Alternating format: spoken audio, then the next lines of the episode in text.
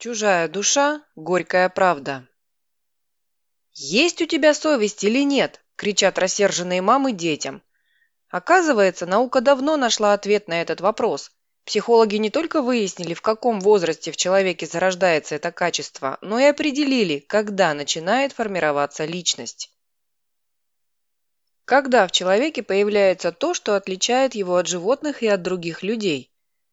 Выяснить это удалось в 1970-е годы в СССР в ходе очень простых опытов. Комната. Посреди комнаты стул. На нем, болтая ногами, сидит малыш лет трех и внимательно смотрит на конфету, которая лежит на приличном расстоянии от него. Высокий худощавый брюнет объясняет малышу, что его задача достать конфету, не вставая со стула. Ребенок кивает головой начинает ерзать и вытягивать руки, пытаясь схватить добычу, но стул, очевидно, слишком далеко. Мужчина некоторое время следит за потугами малыша, а потом выходит из комнаты, якобы по делам. Оставшись один, мальчик тут же спрыгивает со стула и берет конфету. Вернувшийся экспериментатор, а мы наблюдаем за одним из классических психологических опытов, хвалит ребенка и дает ему вторую конфету, которая немедленно отправляется в рот, и довольный малыш уходит домой. Следующим на стол садится мальчик пяти лет. Ученый дает ему тоже задание и выходит в коридор.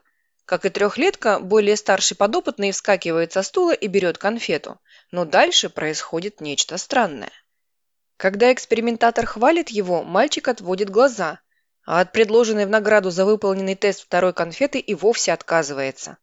Мужчина настаивает, и в конце концов ребенок начинает рыдать, как будто сладкая конфета вдруг стала горькой.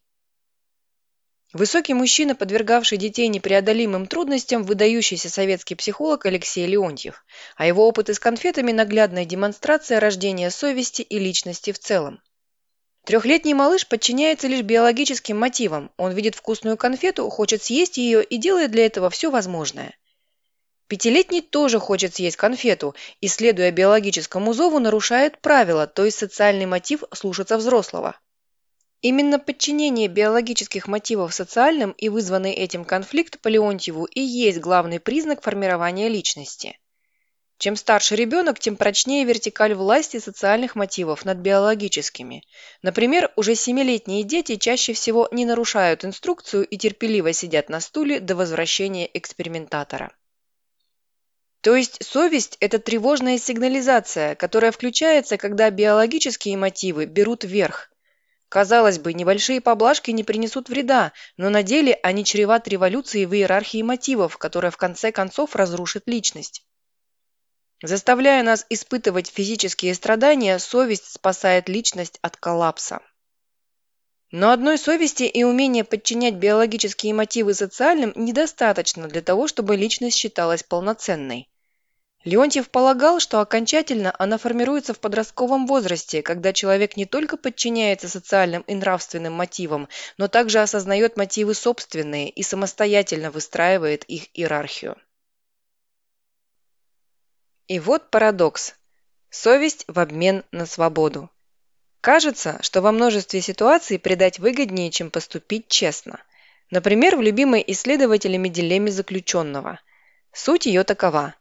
Вы с подельником решили ограбить банк и попались. Вот досада. Полиция рассадила вас по разным камерам и предлагает сделку. Если ваш сообщник молчит, а вы дадите показания против него, то выйдете на свободу, а он получит 10 лет тюрьмы. Если подельник тоже даст показания против вас, вы оба сядете на два года. Если же вы с сообщником откажетесь свидетельствовать друг против друга, полиция отпустит обоих через 6 месяцев. Большинство рационально выбирают вариант «предать» и в итоге оказываются в худшем положении, чем если бы поступили по совести.